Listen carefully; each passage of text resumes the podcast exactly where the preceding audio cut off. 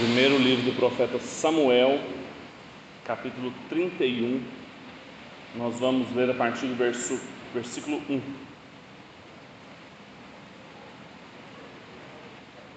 Primeiro Samuel 31, 1. É uma narrativa que tem um paralelo em 1 Crônicas, capítulo 10, um paralelo quase idêntico. Depois, se você tiver curiosidade em ler em sua casa, quase idêntico, tem diferenças. Mas a gente vai acompanhar a leitura em 1 Samuel.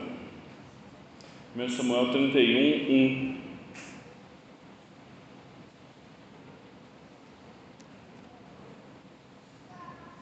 Diz o seguinte: Os filisteus lutaram contra Israel. E os homens de Israel, fugindo da presença dos filisteus, caíram mortos no monte Gilboa. Os filisteus seguiram de perto Saul e os seus filhos e mataram Jonatas, Abinadab e Melquissua, filhos de Saul. A batalha se intensificou contra Saul. Os flecheiros o avistaram e ele foi ferido gravemente. Então Saul disse ao seu escudeiro: Arranque a sua espada e atravesse-me com ela, para que não venham esses incircuncisos e me atravessem com a espada e zombem de mim. Mas o seu escudeiro não quis fazer isso, porque estava com muito medo. Então Saul pegou a própria espada e se lançou sobre ela. Quando o escudeiro viu que Saul estava morto, também se lançou sobre a sua espada e morreu com ele. E assim morreram juntamente naquele dia Saul, seus três filhos e o seu escudeiro e todos os seus soldados. Quando os homens de Israel, que estavam no outro lado do vale e no outro lado do Jordão, viram que o exército de Israel fugiu e que Saul e os seus filhos estavam mortos, abandonaram as cidades e fugiram. E viram que os filisteus, e vieram os filisteus e habitaram nelas. Até aqui. Vamos orar? Pai, nós estamos diante da Sua palavra, nós te agradecemos por ela, te agradecemos pelo cuidado que o Senhor teve de revelá-la, de registrar essa revelação a nós, para que pudéssemos estudá-la, nos deter. Te pedimos perdão todas as vezes que não tratamos essa palavra com a atenção e o cuidado que ela merece. E te pedimos que nesses momentos que nós reservamos a ela no culto, que o Senhor fale conosco, conforme o Senhor já falou em outros momentos aqui. Te pedimos que o Senhor fale mais uma vez, nos instrua, nos corrija, nos exorte e nos ajude a responder essa palavra com obediência. É a nossa oração em nome de Cristo Jesus. Amém. Se é não é o final do livro de Samuel, porque apesar da divisão de 1 Samuel, 2 Samuel, originalmente é um livro só, mas com certeza é um desfecho de uma narrativa que está em tensão. Tensão porque nos últimos capítulos nós temos um vai e vem da atenção do narrador, ora para Davi, ora para Saul, nos últimos dois capítulos, nós estávamos com a atenção voltada para Davi, momentos de tensão na vida dele, momentos de muita decadência espiritual. Ele que estava ali morando há meses com os filisteus, que estava num dos períodos de maior decadência da sua própria vida, com exceção do episódio de adultério com Batseba.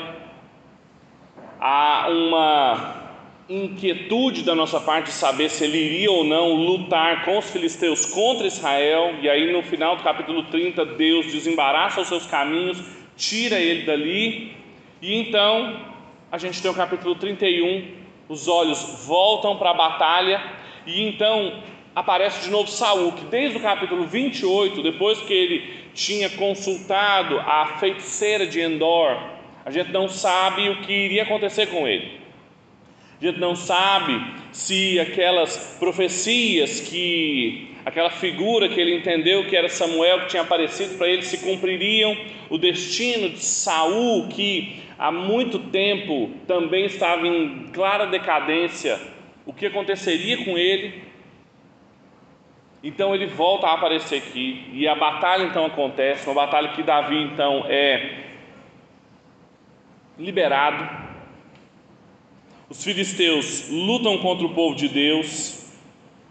E aqui a, a longa narrativa que ocupou dois capítulos, capítulo 29 e capítulo 30, mais uma vez um contraste de Davi que estava lutando no sul de uma longa narrativa com uma curta narrativa do capítulo 31 apenas na batalha do norte de Saul.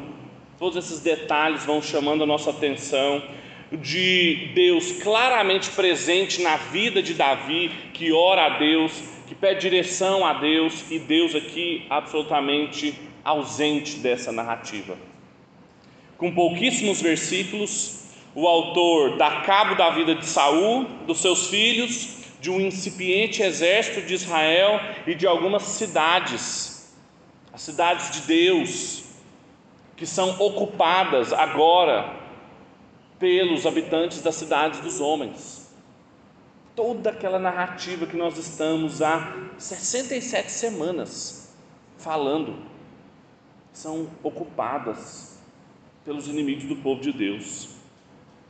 E aqui parece que tudo termina como começou. Se vocês se lembram, quando o primeiro Samuel começa com a narrativa lá no capítulo 4, Eli e os seus filhos, os filisteus também estão em batalha, e ali então a arca da aliança é tomada e é levada ali para a terra. A notícia que chega, ele fica sabendo, cai, morre, os seus filhos também há claramente ali a glória de Deus se vai e acabou, foi-se a glória de Israel.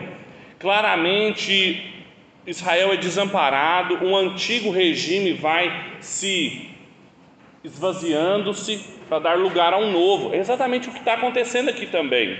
Nós estamos num ponto mais baixo da trajetória de Saul, Saul sem esperança, um rei que atinge o fundo do poço, e no único diálogo da narrativa, é uma narrativa inteira que tem um único diálogo, e eu sempre falo isso para vocês, quando a gente tem uma narrativa na Bíblia, a Bíblia é cheia de narrativas, 40% da, da Bíblia é, são narrativas, a forma que a gente tem de interpretar as coisas que estão sendo narradas é observar os diálogos.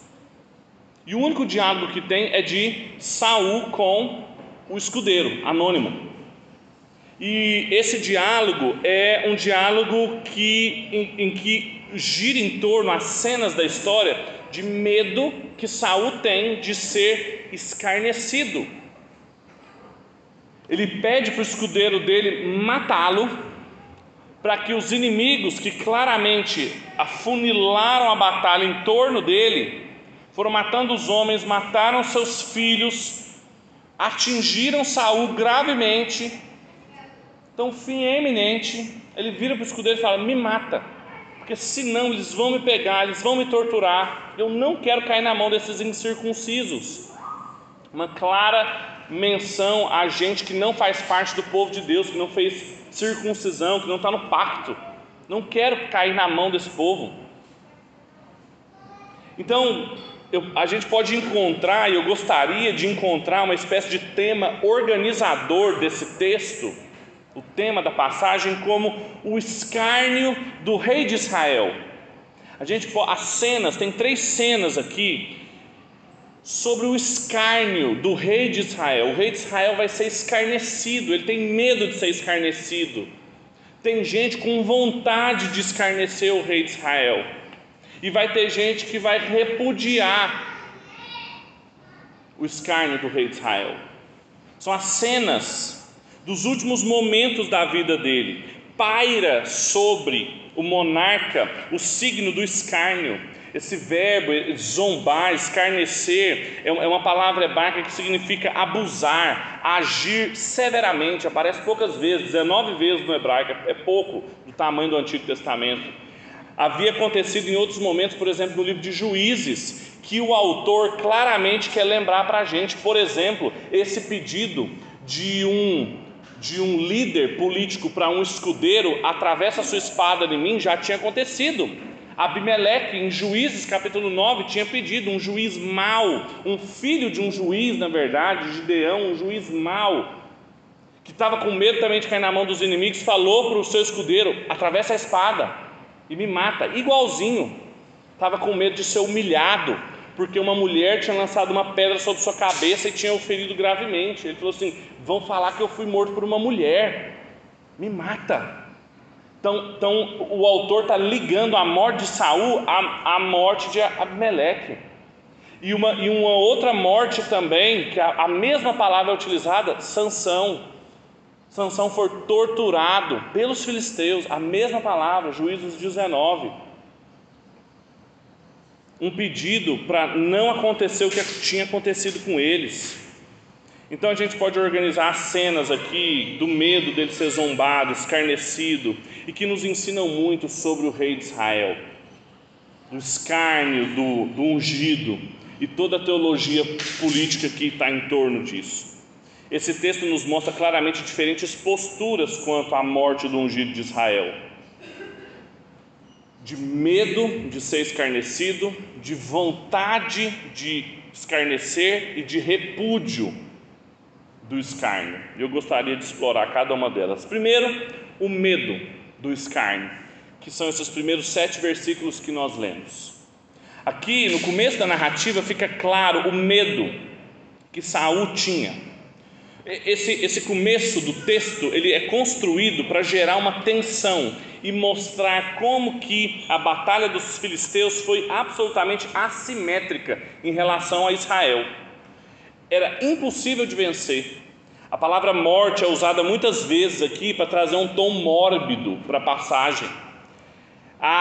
Há menção várias vezes de, de, de, que os israelitas caem e caíram e caíram. A, a, a língua hebraica é muito gráfica, ela não é abstrata igual às línguas é, indo-europeias, ela, ela, é gráfica, ela é, ela é bem magética. Então, caíram, caíram, está tendo baixas o tempo todo. Não há nenhuma menção de baixa dos filisteus, os filisteus só estão ganhando, só estão conquistando, só estão ocupando e a batalha vai se acirrando, afunilando, eles vão ganhando, as pessoas vão caindo, os príncipes de Israel morrem e depois chega em Saul. E quando chega no momento da, da morte, Saul mostra o que, que ele mais temia. Ele não temia que o nome de Deus fosse profanado, ele não temia que Israel fosse é, escravizado de novo. Quando ele fala, a única, a un, o único diálogo que tem aqui, a única coisa que ele fala é: eu tenho medo de ser escarnecido, eu tenho medo de ser abusado, eu tenho medo de ser violentado. Então me mata para eu não ser abusado por esses homens. E esse medo não é novo na vida de Saul. Assim como quando ele desobedeceu a Deus, em 1 Samuel, no capítulo 15, que ele tinha que esperar Samuel, e ele não esperou e ofereceu sacrifício, e então Samuel apareceu e ele falou: O que, você fez? Você demorava, o povo se apressava, eu fui oferecer sacrifício. Ele falou assim: E agora então Deus rasga o seu reino de você. E ele fala: Não sai do povo sem mim, vai comigo, porque o que, que os anciãos vão pensar de mim? O que, que ele tinha medo? Ser zombado medo do que as pessoas vão pensar, do que vão fazer comigo, medo de ser zombado. O que, que ia acontecer, ele temia o que, que ia acontecer publicamente. Veja a diferença, e há um claro contraste aqui entre o fim de Jonatas e o fim de Saul. Jonatas morre e termina como um guerreiro. Ele cai em batalha com a glória de um guerreiro que não fugiu da batalha, Veja, enquanto os soldados de Israel foram fugindo, enquanto Israel foi fugindo, Jonas estava lá, morreu em campo de batalha, manteve-se até ser atingido por um filisteu, não pediu para ser morto, não pediu para nenhum escudeiro matá-lo, foi morto por uma flechada ou por uma espada de um filisteu a luz da eternidade, a morte de Jonatas não foi trágica, porque ele morreu enquanto cumpriu o dever dele e recebeu a recompensa de um servo fiel. Agora veja Saul. A quem liga o comportamento dele? A Abimeleque. A última ordem real de Saul registrada é um pedido para que o escudeiro dele o mate. E é uma ordem que não foi obedecida. É uma ordem que não foi cumprida. E é um pedido motivado por medo de zombaria, de escárnio. Em vez dele pedir socorro para o Senhor, se ele estava com medo. Não tem problema ele ter medo, não tinha problema ele estar desesperado, mas não tem uma oração da boca de Saul, não tem um salmo.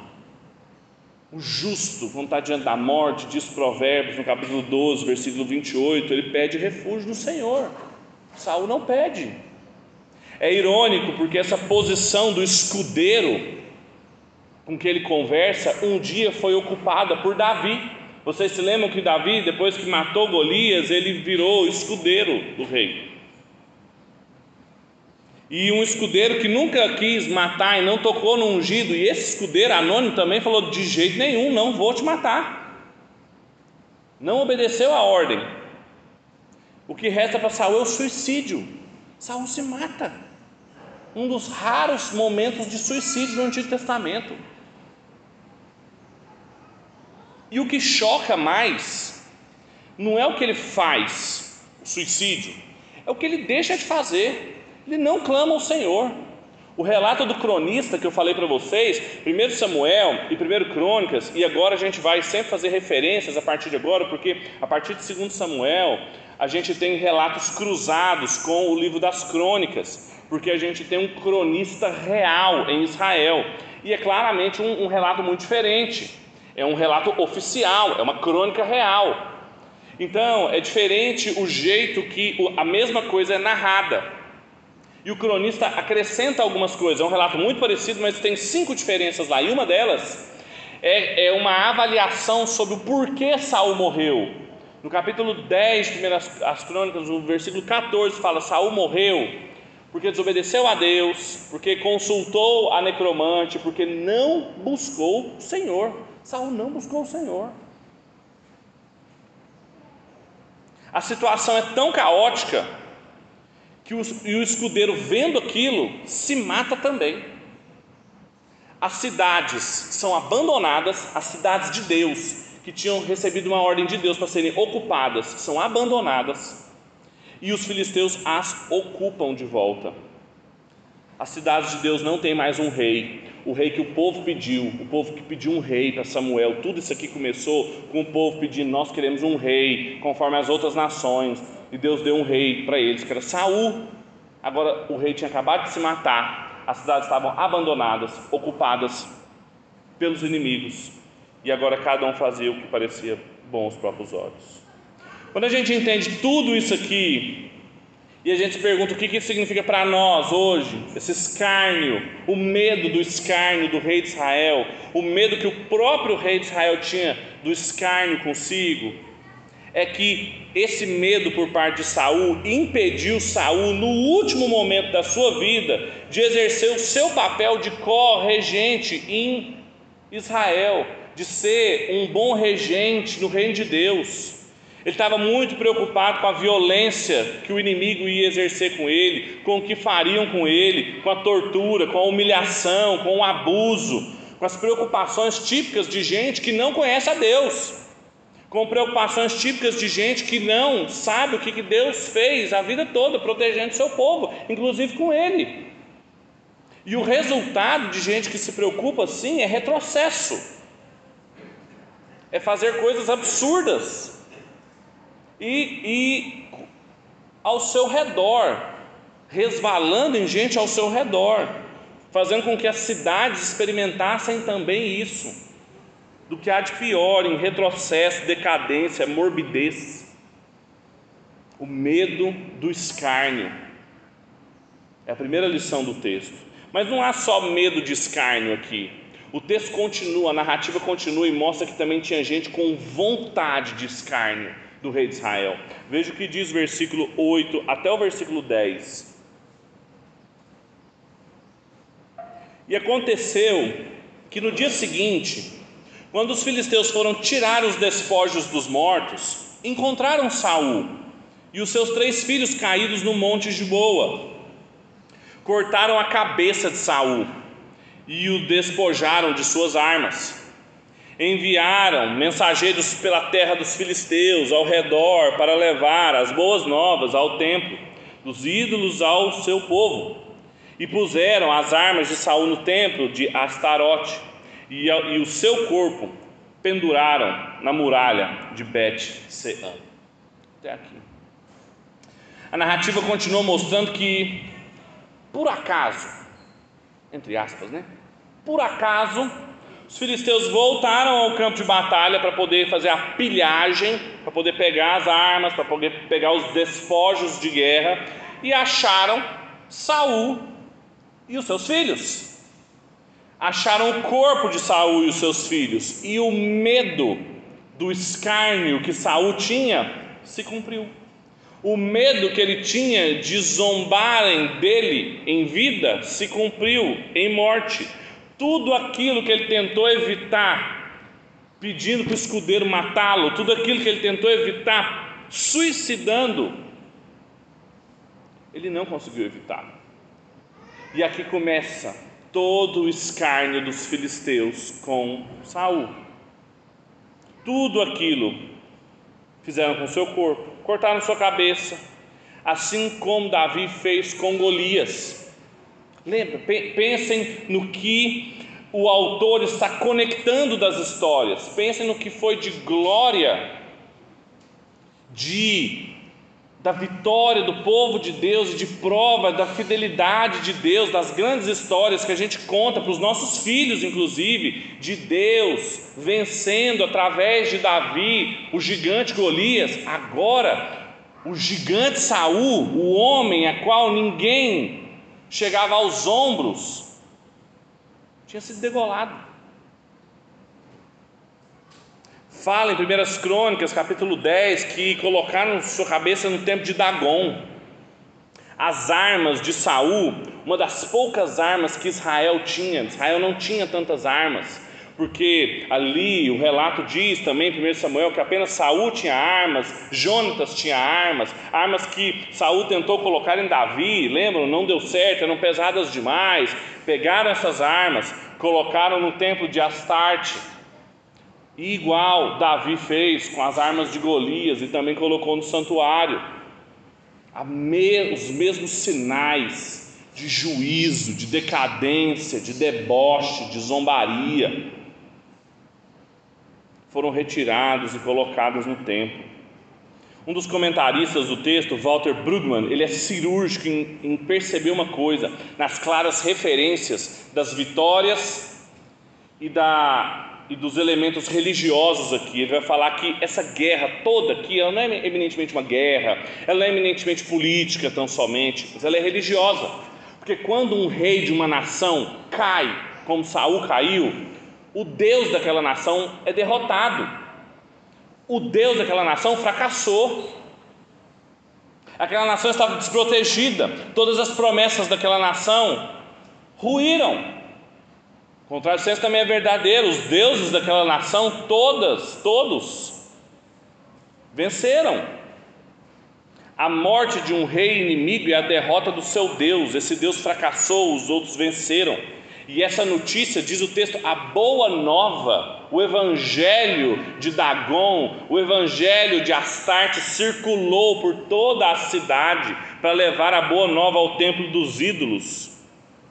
Circulou, circulou, circulou, motivou a cidade dos filisteus, caiu, Saul caiu. Por fim, penduraram os corpos deles nas muralhas para ser comido pelas aves. Exatamente uma das ameaças que Golias fez com Davi. Vocês lembram nas guerras da, da, na batalha de palavras que Davi e Golias tiveram? Ele falou: Hoje mesmo colocarei seus corpos, darei às aves dos céus aconteceu com Saul. Tudo que Saul assistiu, Golias ameaçando Davi, e viu o poder de Deus através de Davi vencendo os filisteus. Agora ele vê os filisteus passando por cima dele, o trator. com vontade de escárnio em cima do ungido de Israel. Quando a gente entende todas essas coisas, o requinte de crueldade delas, e pergunta o que isso significa para nós, é que a vontade de escárnio por parte dos filisteus mostra a natureza ímpia envolvida quando a gente fala do antagonismo que existe na cidade dos homens com a cidade de Deus. Às vezes, quando a gente fala da antítese, do antagonismo, quando a gente fala da diferença da semente da mulher para a semente da serpente, quando a gente fala do povo de Deus e dos ídolos, do escárnio, a loucura da cruz, mas que não fica tão claro, né? Com as crianças aqui, inclusive, ouvindo, e, e os termos, às vezes os pais me ouvindo aqui, pensando assim, meu Deus, o pastor está tá doido. Parece que é, mas a gente perde as dimensões da gravidade disso, e a Bíblia não nos poupa disso. A Bíblia não nos poupa da seriedade disso, porque quando a gente vai abrindo concessões, a gente vai vendo como que essa vontade de escárnio por parte dos filisteus deixou sempre claro, e os filisteus sempre tiveram consciência disso, mais inclusive do que o povo de Israel, e a igreja sempre, sempre com a mesma inconsciência de que havia uma diferença radical entre eles. Lembra de Davi no meio dos filisteus? Lembra quando os príncipes dos filisteus chegaram lá e viram Davi e falaram assim: O que, ele está fazendo aqui? E aí um dos reis falou assim: Não, ele está aqui comigo há muitos meses, ele é meu amigo. Está doido? Ele, ele vai nos trair. Ficou maluco? Tira ele daqui. Ele não é do nosso meio. Há uma vontade de escárnio por mais distante que Saul estivesse dos caminhos do Senhor, ele era ungido do Senhor, era um representante do Senhor, então tinha juízo aqui sobre ele. A vontade de escárnio significa impiedade daquela cidade, agora que estava desprotegida e que ia ser ocupada, ia ser escravizada de novo, desumanizada, daquele povo que tinha sido tirado do Egito para ser escravizado de novo. Todo o medo que Saul teve era real, porque se cumpriu. Em terceiro e último lugar, para a gente terminar, além de medo e de vontade de escárnio, a narrativa termina mostrando que também teve repúdio a esse escárnio do rei de Israel. Os três últimos versículos. Versículo 11 diz o seguinte: quando os moradores de Jabes, Gileade, ouviram o que os filisteus haviam feito com Saul, todos os homens valentes se levantaram, caminharam toda a noite, tiraram o corpo de Saul e os corpos dos seus filhos da muralha de Bet-Sean e os levaram a Jabes, onde os queimaram. Depois pegaram os ossos deles e os sepultaram debaixo de um arvoredo em Jabes e jejuaram sete dias. A narrativa termina com uma forma muito singela e muito interessante de um povo de Jabes Gileade que houve também essa notícia, a notícia que estava circulando de que o rei de Israel tinha caído, de que o rei de Israel tinha sido escarnecido, que medo e vontade de tripudiar em cima do rei de Israel estava acontecendo, só que ao invés de dos homens de Jades de Gileade sentirem medo e ao invés deles também sentirem vontade de escarnecer sobre o rei de Israel, eles repudiam esse escárnio. Eles sentem repúdio desse escárnio e se levantam. Lembra que eu falei para vocês que a língua hebraica é muito gráfica? O texto está falando o tempo todo sobre cair, cair, cair, e aí de repente o texto fala sobre levantar. É interessante, há uma virada no texto bíblico. Ele está o texto está descendo, morte, morte, morte, queda, queda, queda, queda, queda, queda. De repente, levantaram-se. E eles então se levantaram caminharam a noite inteira, uma longa caminhada, cruzaram o Jordão, a região de Jabes de Gileade, na região do outro lado do Jordão. Uma caminhada perigosa, porque eles tinham que cruzar todo um território agora ocupado por filisteus, abandonado por israelitas, pilhado por filisteus. Atenção nisso aqui. Para ir atrás de corpos e um corpo sem cabeça. Para dar um enterro digno ao rei e aos príncipes de Israel, numa incursão muito perigosa. Agora, quem é esse povo de Jabes de Gileade? O povo de Jabes de Gileade foi um povo que foi salvo pelo rei Saul. Atenção nisso aqui.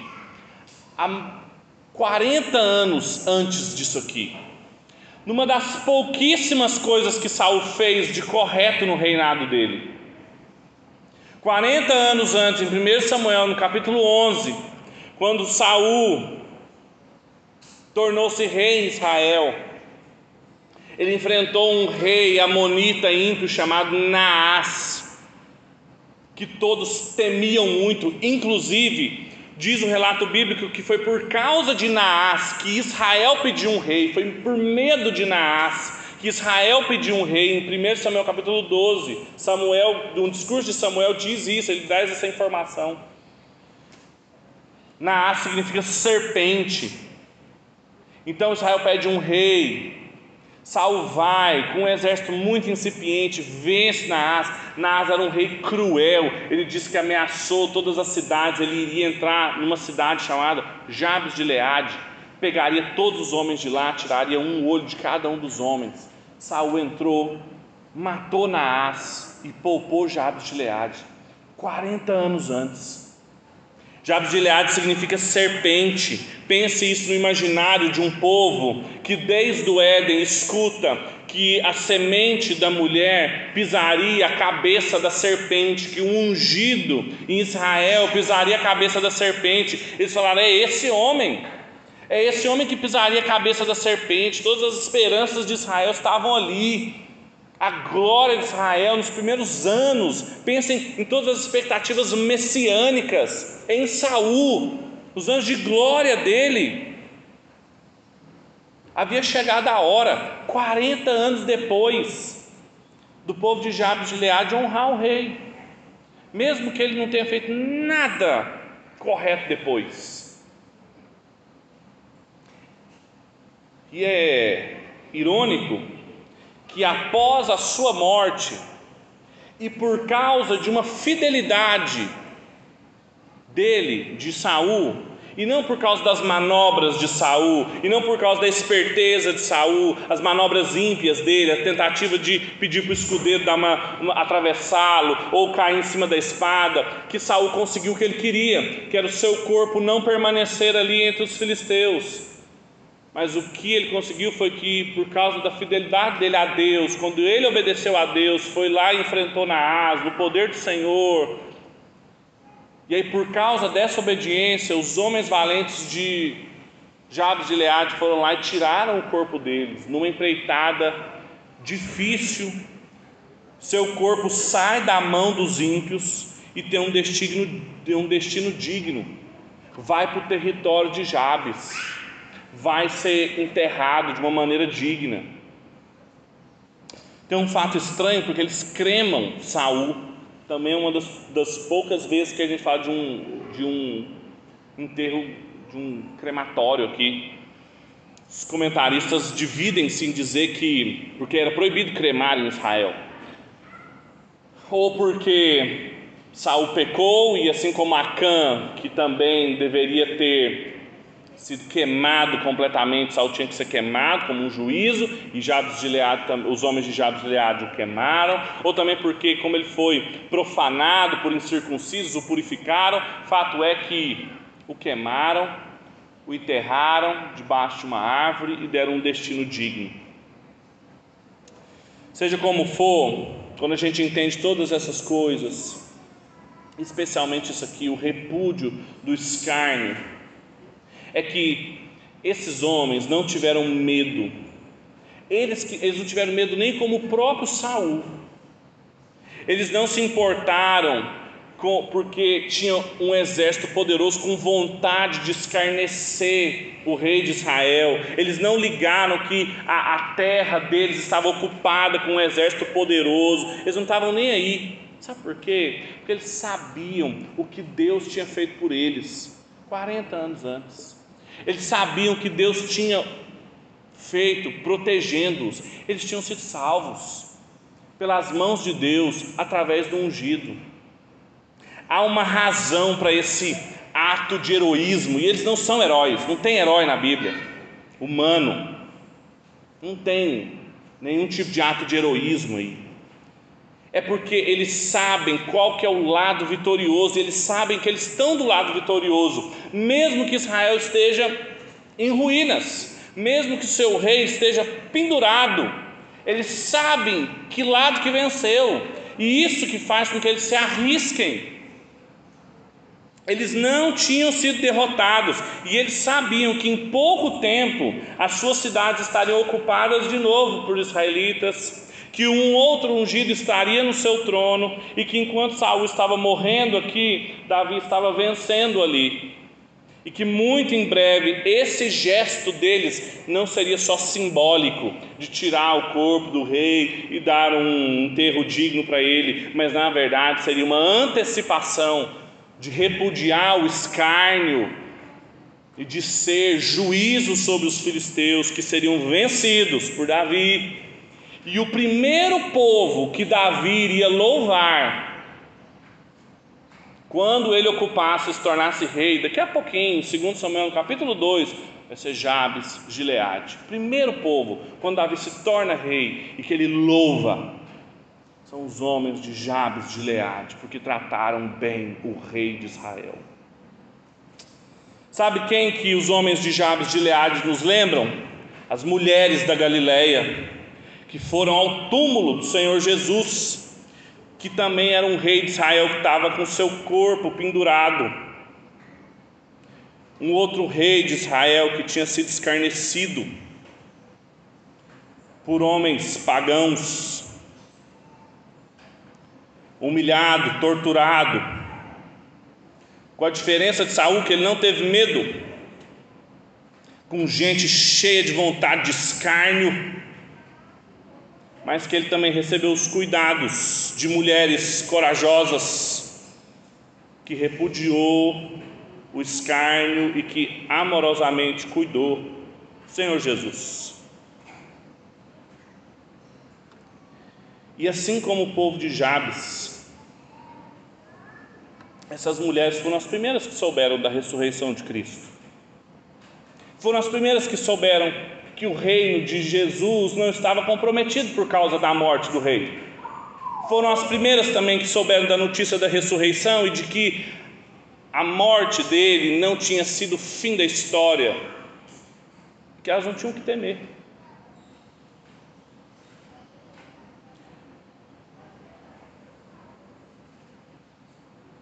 Isso nos ensina que em tempos sombrios, de escárnio, de impiedade, que parece prevalecer nas nossas cidades, nas cidades dos homens, homens de Jabes, mulheres da Galileia, nos ensinam a ter coragem de repudiar o escárnio contra o rei, de sair corajosamente em defesa do seu corpo, da sua honra, da sua memória, de saber que esse escárnio não é sinal de que o antigo regime da cidade dos homens é vitorioso, de ter coragem e não ter medo e não ter também vontade de escarnecer, mas repudiar esse escárnio, repudiar essa forma de vida, de saber que a gente está do lado que venceu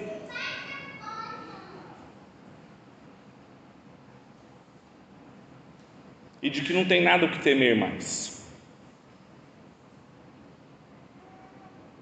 Vamos orar? Feche seus olhos. Pai, nós te louvamos, porque apesar do Senhor Jesus ter sido humilhado, pendurado numa cruz, abusado, torturado e sofrido todo tipo de escárnio nas mãos das cidades dos homens, o Senhor não o deixou sem prova da tua vitória. Na morte de Cristo, a morte foi vencida. Nós vimos a vitória, provamos, Pai, do fim do antigo regime, fomos transportados para o reino da Sua maravilhosa luz e só temos motivos para vivermos corajosamente, para não nos calarmos frente ao escárnio. Porque assim como o povo de Jabes, de Leade, nós também fomos salvos um dia. Temos coragem de enfrentar o escárnio porque provamos um dia da salvação. Ajuda-nos a não esquecermos disso do cuidado do nosso Rei, de que fomos cuidados por Ele e que escárnio nenhum, abuso nenhum com Ele, com o seu corpo, podem ser feitos sem que a gente se arrisque, sem que a gente se manifeste, sem que a gente tenha coragem também de se expor corajosamente também por Ele. nós te louvamos. Pedimos perdão todas as vezes que nós agimos por medo, como o rei Saul. Somos regentes medrosos, com falta de fé. Nos esquecemos que fomos salvos também. Perdoa-nos quando participamos e temos vontade de escárnio quando participamos dessa vontade de escárnio típico da cidade dos homens, ao invés de repudiá-la.